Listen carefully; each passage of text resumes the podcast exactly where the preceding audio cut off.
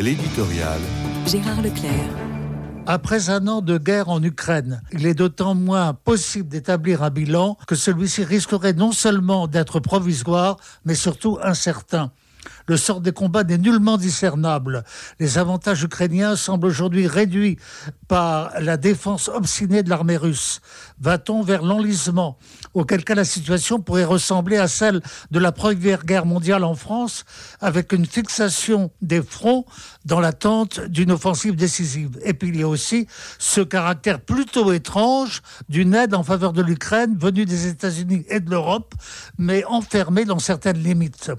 Jusqu'ici, aussi bien le président américain Joe Biden qu'Emmanuel Macron distinguent soigneusement cette aide en armement d'une co-belligérance qui les entraînerait là où ils ne veulent pas aller on peut légitimement se demander combien de temps cette attitude restera possible ou crédible. Il y a un autre aspect de cette réintrusion de la guerre sur notre continent européen. C'est celui des appartenances civilisationnelles.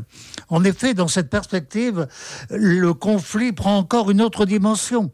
Ainsi, dans un livre d'entretien, le philosophe ukrainien Konstantin Sigov explique à Laure Mandeville qu'il y a entre l'Europe de l'Ouest et l'Ukraine une profonde parenté intellectuelle qui est réapparue suite à la chute de l'Union soviétique.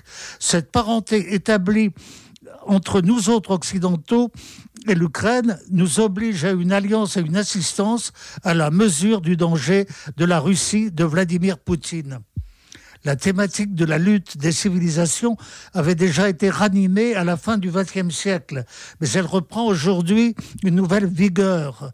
Ainsi serions-nous devant un défi qui exclut toute médiation. Et on invoquera à ce propos l'esprit de Munich capitular face au totalitarisme retentit cependant l'avertissement d'Hubert Védrine dans le Figaro d'hier. Si nous faisons de cette guerre une guerre de civilisation, elle ne s'arrêtera pas.